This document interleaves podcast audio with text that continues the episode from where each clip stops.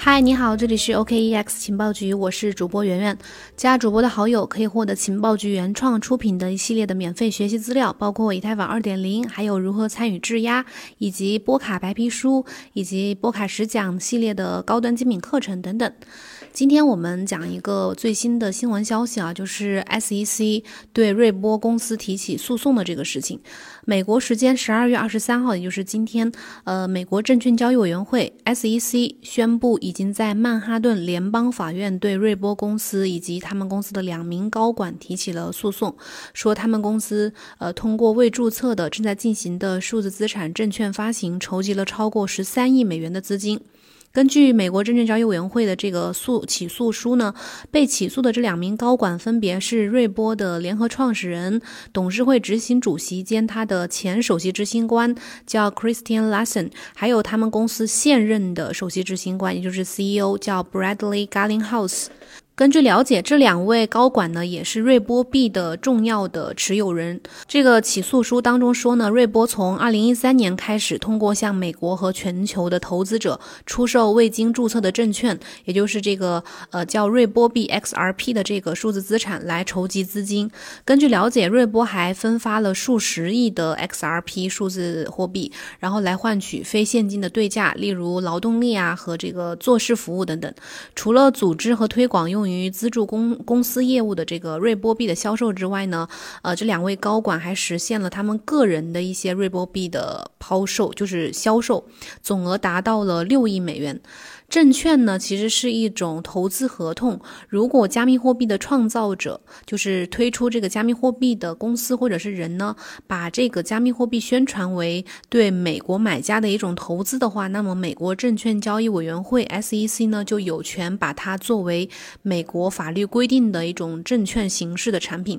这次美国证券交易委员会在这个起诉书当中说呢，呃，这两位被告啊，就是包括这个瑞波公司，他们没有登记。对 XRP 就对瑞波币的这个报价和销售也没有满足任何豁免登记的要求，所以呢，违反了联邦证券法的登记规定。一般来说，就是如果去做 ICO 或者说去寻求公开发行的好处呢，是可以获得一些散户投资者的机会，广泛的去发行这个相关的他们的证券啊，或者是加密货币啊，然后包括二级市场也会获得很多的这个投资者。但是呢，必须要遵守要求，对发行进行注册的联邦证券法，除非他们适用这个免免除注册的这个规定，这是 SEC 那边的说法。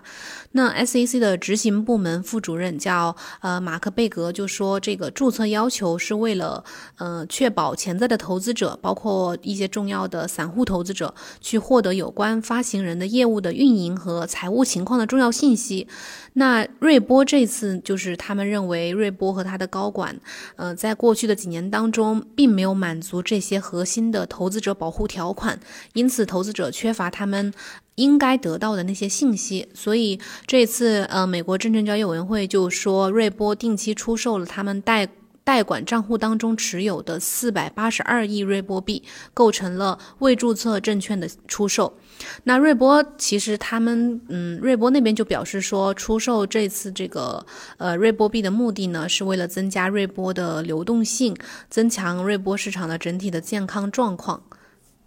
瑞波币我们应该都听过啊，就是是市值第三大的加密货币，它的市值高达二百零七亿美元。然后它是瑞波公司推出的加密货币。受到这个呃今天这个消息的影响呢，瑞波在过去的二十四小时之内呢，价格下跌了百分之二十三，目前的价格大概是零点三六美元，也是已经从市值第三大的加密货币的地位上面呃掉落到了现在是第四位。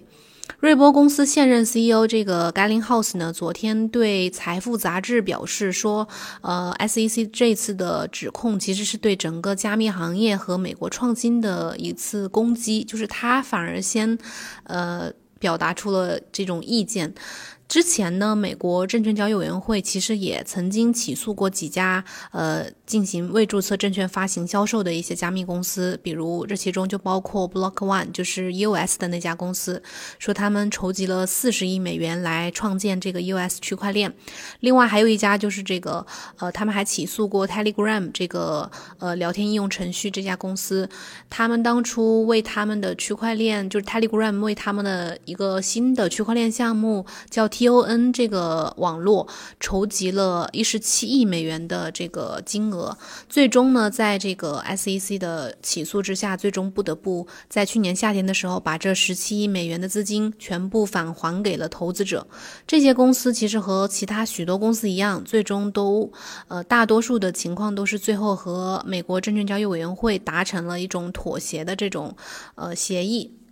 好了，今天呃节目就到这里，感谢你的收听。如果最近有就是关注瑞波币的，就是可以关注一下这个消息。最近投资的话要注意防范一下风险。我们明天同一时间再见，拜拜。